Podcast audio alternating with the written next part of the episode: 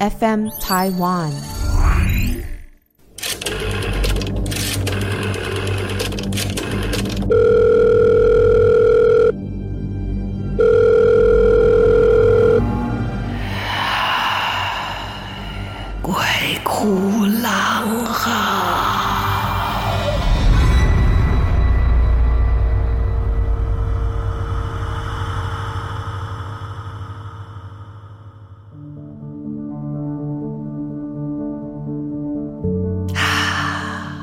有吓到吗？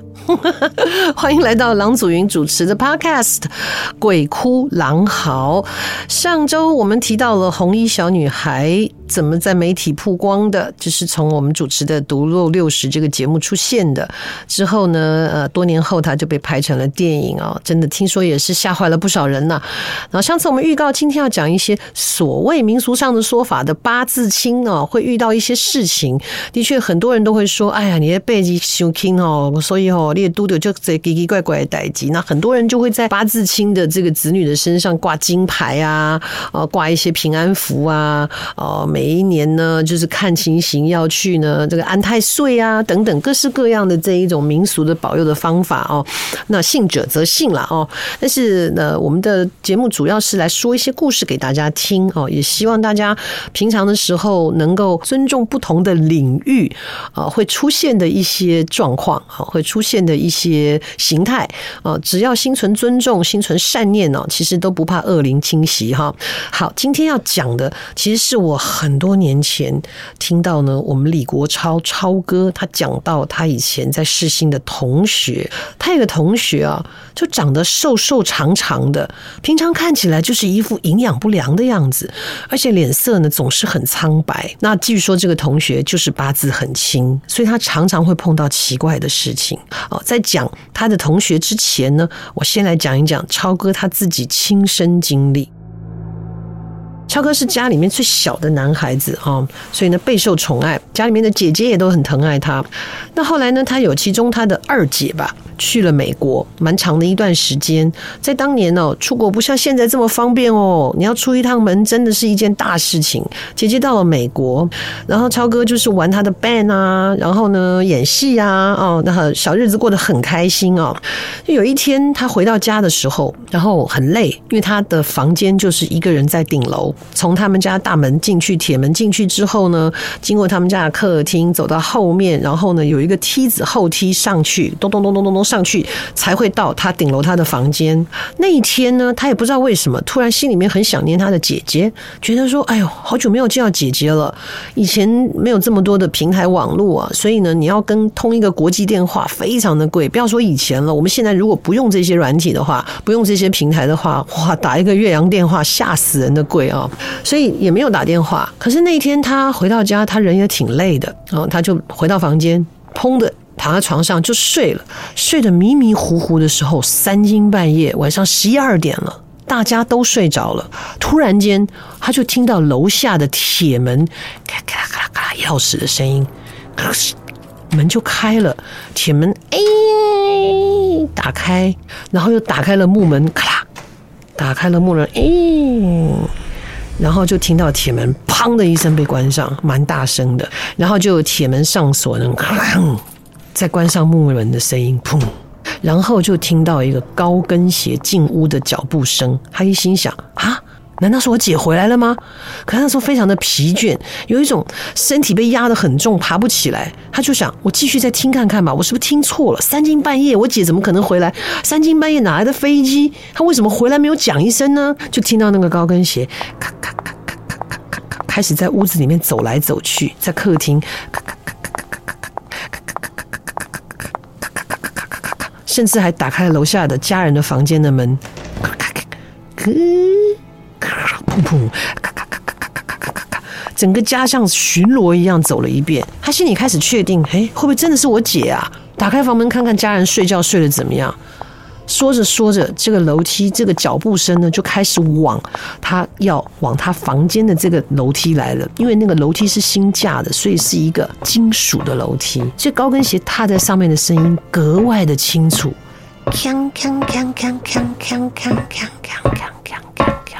就在这个楼梯快要爬完的时候，他心里突然来了一阵恐惧，他就开始叫：“二姐，二姐，是你回来了吗？”高跟鞋的声音停滞了一下，又继续锵锵往上爬。二姐，是你回家了吗？锵锵锵锵，踩在平地上了。他心里非常害怕，他心想：是真的是我二姐吗？如果不是会怎么样呢？所以他就一溜烟的爬起来，把他的房门上锁了。好，虽然说超哥是一个当军人的人啊，他是非常觉得自己是很勇猛的，尤其是想要当飞官呢。到现在他还常常在脸书上 PO 一些他穿飞官的那个假飞行夹克的照片。但是年轻睡得迷迷糊糊，的确很害怕。然后这个脚步声停下来之后，在他锁上门，就开始往他的房门。就走往他的房门走，然后接下来他就听到了在动门锁的声音，咔咔咔咔咔咔咔咔咔咔咔，他又问二姐吗？完全不回答。接下来他就开始敲房门，砰砰砰砰，砰砰砰砰，砰砰砰砰，他就不敢出声了，把自己埋在棉被里面，吓得一身冷汗。门敲了一会，没动静了，他也不敢开门去看。等了一会，那个。外面等待的人像是等的不耐烦了，然后他的高跟鞋就转身走了，走过那个二楼的平面，咔咔咔咔咔咔，咔啷咔啷咔啷咔啷咔啷咔啷咔啷咔啷咔啷，走回客厅，咔咔咔咔咔咔咔咔，走到大门，打开木门，打开门栓，打开铁门，哐的一声，门上关了，声音就没了。超哥整个人都脚软了，他也不敢起床，迷迷糊糊就睡了。第二天一早就问家人：“二姐有说要回来吗？”“没有啊。”电话都没通过啊，他实在太害怕了，就打电话到美国给二姐，他担心二姐出事了，就二姐接了电话说：“怎么啦？打这么贵电话来，什么事啊？”他没有，我昨天晚上听到高跟鞋，我以为你回来了，没有啊，我怎么会突然回去呢？三更半夜怎么回去啊？我在美国好好的，我确定你没事就好了，所以那天晚上。穿着高跟鞋回来，在全家走来走去，在每一个房间探寻，甚至想要开他的房门去看一看他的这个脚步声的主人到底是谁？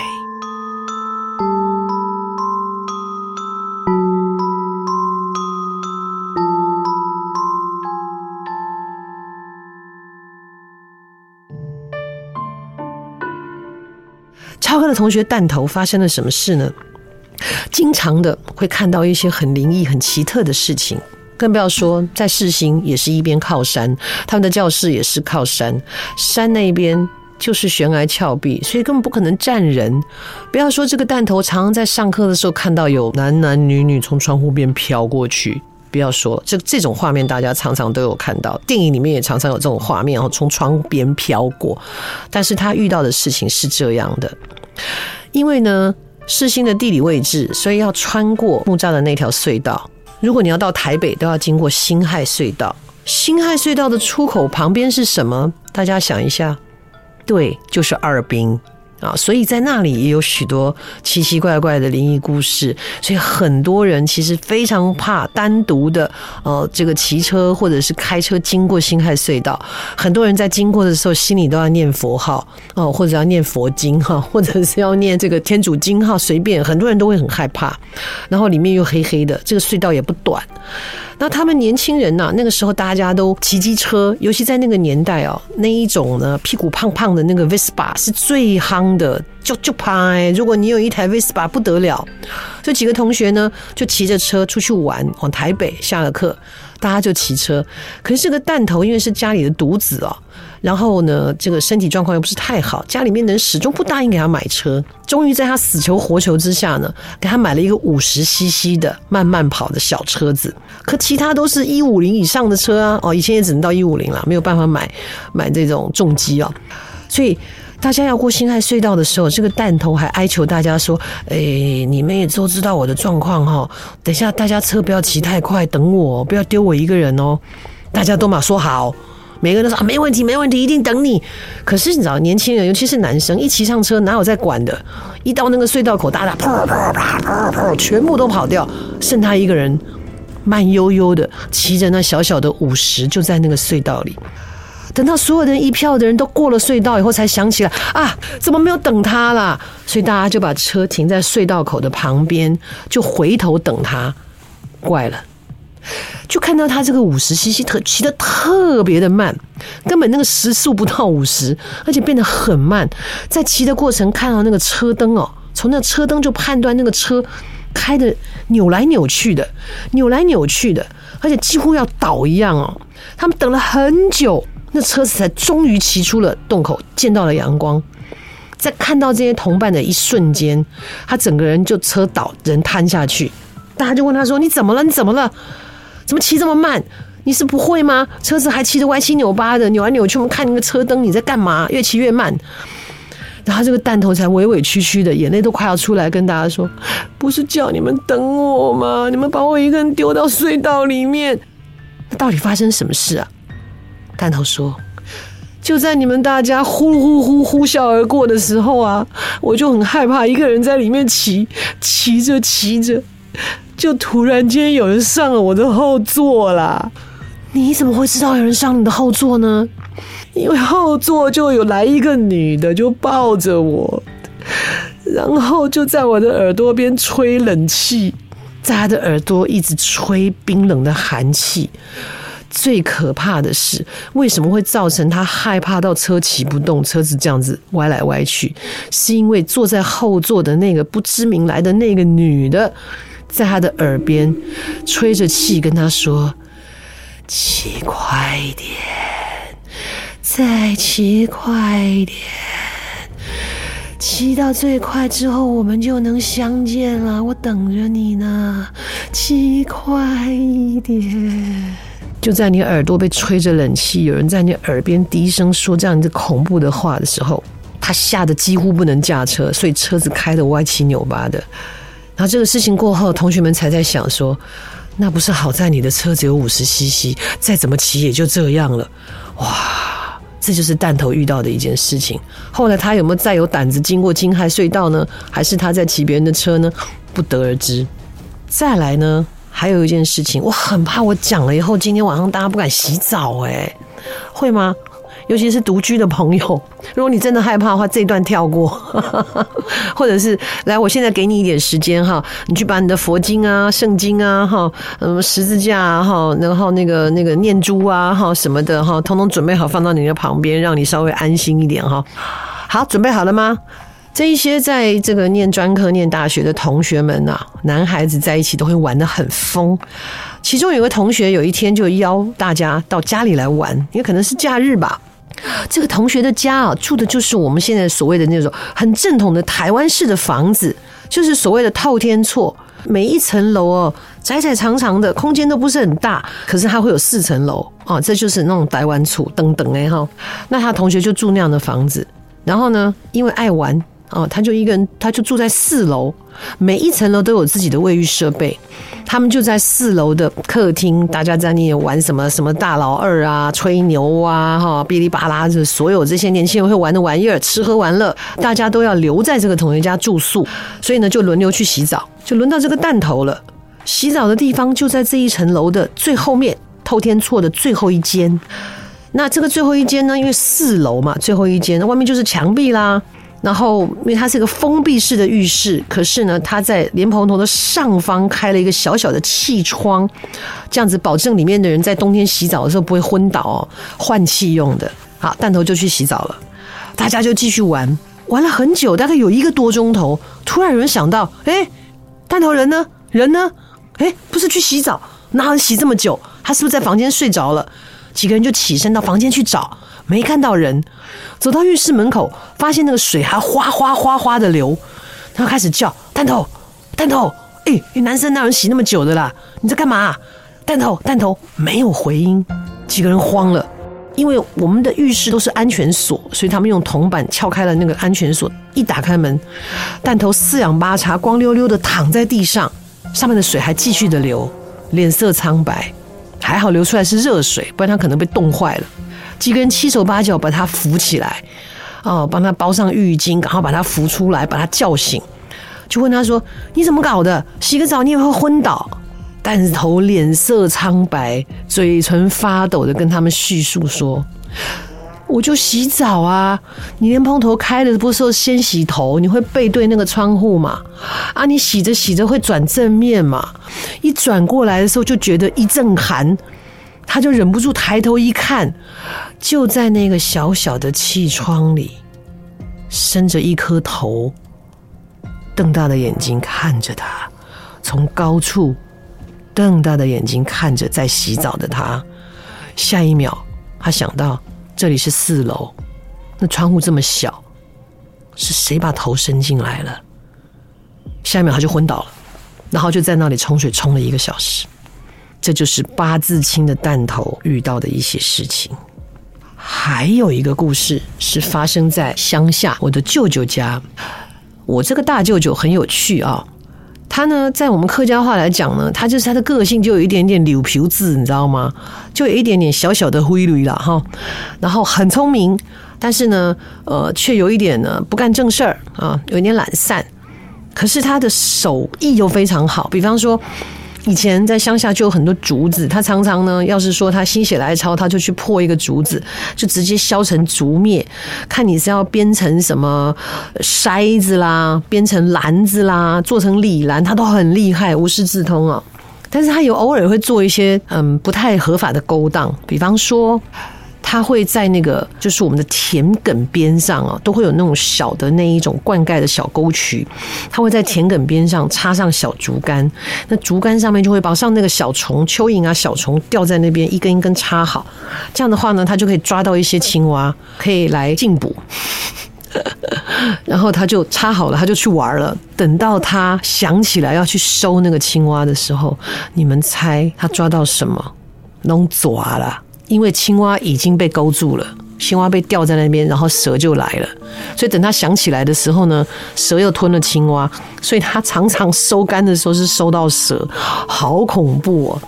这还不打紧，在舅舅家田埂往里面走，有一个非常大的池塘，就是所谓的笔筒。所以为什么说这个呃桃园是陂塘文化啊？桃园就有很多这种池塘笔筒，我们后面就有一个很大的笔筒。那这笔筒里面就养鱼啊，然后每一个人的笔筒呢，中间都会隔很大，就是那个挖下去上面的那个坡都很宽，你是不可能跨过去的，非常大。然后我的舅舅三更半夜的时候就带着简单的工具跑到人家的笔筒里面去干嘛呢？去电鱼，去偷人家的鱼，因为你半夜不好捞嘛，用电的一下去，嘣，全浮上来。所以呢，我的舅舅在那边偷偷摸摸在那进行电鱼的勾当的时候。突然间，他发出一个，就是可能有很大声吧，然后呢，就发现，在黑暗的那个水边跟水跟路上交接的地方，就发现有一个黑黑的身影，像是有一个人蹲在那里一样。然后那个声音就惊吓了那个蹲在那里的身影，然后那个身影就猛一个站起来，把我舅舅吓了一大跳。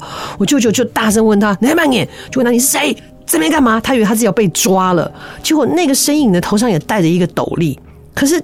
因为太黑了，看不真切，他到底他的五官跟长相，他被吓了一跳，然后那个黑影也被他吓了一跳。之后，那黑影就回头看了他一眼的那一种身形、那个动作，然后接下来下一秒就把我舅舅吓坏了。因为我刚刚说，每一个池塘跟池塘中间呢是有间距的，它非常的宽大，不是人力能够你直接跳过去的。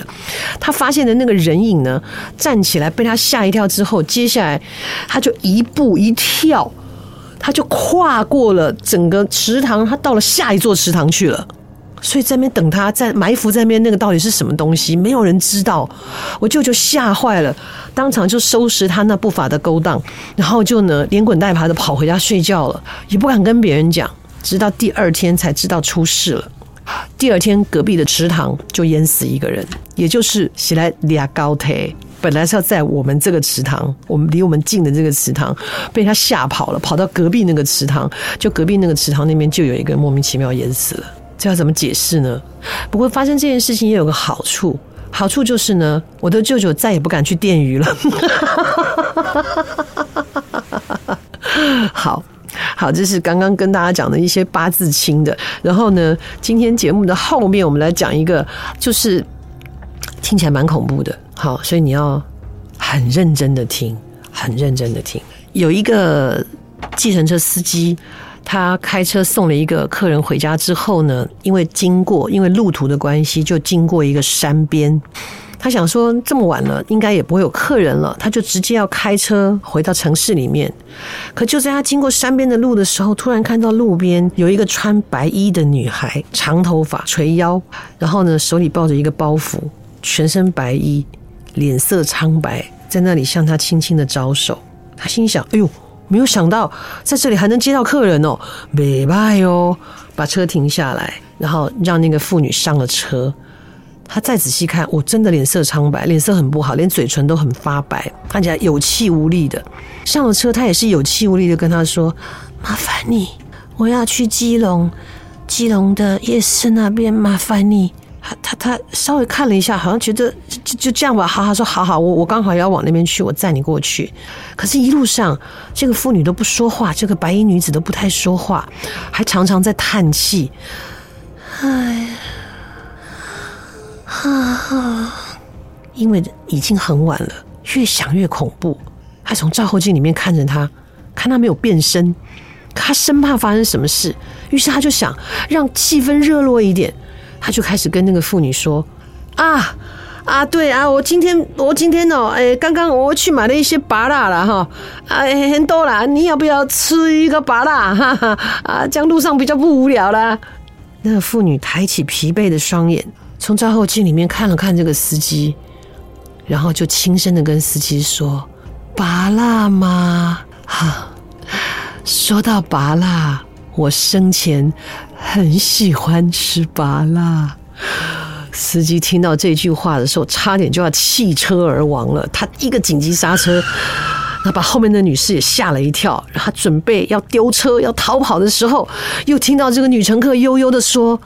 我生前很喜欢吃芭辣，生完以后哦，不知道为什么口味变了，我就不再吃芭辣了。说话不要太简洁，所以他载到的是一个呢。刚生产完没有很久的妇女，所以呢，气血还没有恢复，脸色苍白，声音有点虚弱。哈，她抱着包袱，只是要回娘家之类的。哈，她说的是，她生产前很喜欢吃芭乐，生产完了以后呢，她就不爱吃芭乐，但只听到前段，而且她说的太简单。我生前喜欢吃芭乐。哎呀，这个就是哦，黑暗呐、啊。所以很多人在晚上的时候特别容易紧张，也是第一方面的，是看不清楚。光线太暗，看不清楚。一方面呢，到了晚上，好像就觉得这个好像有群魔乱舞的感觉啊，就就大家的气息也比较弱了一点。可能也是因为上班上学啊，人变得比较疲倦一点，所以这个脑子里面就会开始有一些胡思乱想，总觉得呢，这个夜晚呢，总是有很多遐想的空间，然后也很容易，嗯。就是自己吓自己。刚刚回到我的舅舅在乡下地方的时候呢，嗯、大家都会去耕田嘛。那有的时候你的田比较远，离你家比较远。那有的时候又忙于操作呢，农忙的时候，你可能在耕地在干嘛的时候，觉得还剩一点点，就把它做完吧，趁着月光把它做完。所以呢，舅舅家里面有一个舅舅，不是我的亲舅舅，也是在晚上的时候，因为农忙，他就开始在那里掘地啊，把地整平，把它挖松，干嘛干嘛的。可是天黑了，他觉得还剩一点点，把它做完吧。他就在那里弄啊弄啊弄啊，搞那个土，搞了很久。然后一个人在回家的时候，突然间有点害怕，回家的路有点长诶，只有他一个人跟月亮。更何况乡下传说是你不能是用手指月亮，会被割耳朵哈。虽然我小时候指了很多遍，我都没有被割过，可是乡下的舅舅、表哥、表姐们都深信不疑啊。他心想起码有月光，然后他就扛着他的锄头开始朝前走。走了几步路就发现不对，他每走一步就痛，每走一步就痛，也不敢回头啊。他就想说，那我走快一点。所以他一走快呢，那个声音跟着他一走。跟着他的脚步跟速度，就是一路发出这样的声音，他忍不住开始狂奔，好不容易声音消失了，他也到了比较亮的、开始有路灯的地方。哎呀，回到家他才气喘吁吁的想说：怎么会这样？我到底被什么东西跟回来了？需要去拜拜吗？哦，需要去祭祖吗？心里面瘆得慌的时候，他再一回头，嗯，怎么有东西一路跟着他？是什么呢？是他锄头上的泥块，他每走一步掉一块，每走一步掉一块，他走得快，掉得快，所以那个泥块就一路跟着他回到家，就好像那个糖果屋在撒那个面包一样，一路的泥土块跟着他。这个就是月黑风高，自己吓自己哦。所以有的时候啊，真的不要紧张，你人人镇定一点，大胆一点哦，说不定很多事情都不是像你想象中的那样。就像故事里面说到的这位弹头啊，呃，人家就会俗称说，这种人八字轻，很容易看到有的没有的。可是我有一年在访问道士协会的这一个理事长的时候，他跟我说，我问他说，为什么有人可以见鬼，有人见不到？哦，他就说，如果真的要解释起来，他用一种比较稍微科学的吧，因为我想磁场都是大家相信的一件事情，每一个人身上所展现出来的磁场不同，就像是每一个人去佩戴水晶啊，你适合什么样的水晶，适合什么样的宝石，适合什么样子的一些饰品，可能都跟每一个应对的磁场有关系，那的确，地球本来就是有磁场，那所以他的解释就是说，就是刚刚好哦，这个人呢，跟这一个所谓的灵啊。磁场它就刚好在同一个波长上面，所以他们就会互相看见。同时两个人站在一块儿，甲就会看见乙，就说什么什么，你看到了什么什么什么，你看到了什么？那就是磁场，它就是会哎修怕点啊那哈。另外一个解释说，就好像我们在找电台找波长一样哦，你不要转到那个波长，你就是听不到声音；你转到那个波长，你就可以听到声音。他说，其实就是这个道理哦。但是我觉得还是就是哎，千万不要。要随便一个人去一些你不清楚、不了解的地方，嗯，也尽量的让自己多晒晒太阳，阳气比较重吧。好啦，你的心是正的，人呢，行为也是正的啊，真的是夜半敲门也没什么好怕的，因为我无所畏惧，对吧？总之呢，这些爱听这个灵异鬼故事的朋友啊，当然是越听越爱听。我们这里还有很多很多很精彩的故事等着大家来听哦。好，今天我们就说到这里。希望呢，喜欢鬼哭狼嚎的朋友，记得到 Apple Podcast 给我们评分，给我们留言。有不好的地方，我们会尽力的改变。那当然也可以到郎祖筠的粉丝专业来留言，甚至也可以提供给我们你的亲身经验，你听过的一些故事，我们会在这里呢跟大家讲述。呃，有一些是听来的，有一些是读来的，有一些是亲身发生在自己身上的故事。下礼拜我们要讲什么呢？我们来谈谈特殊职业。什么叫特殊职业啊？就比方说，你一定不会猜到，你身边可能有你认识的人，他其实是为阴间服务的。哟，而且还不是关洛英哦。到底是什么故事呢？鬼哭狼嚎，下次再见。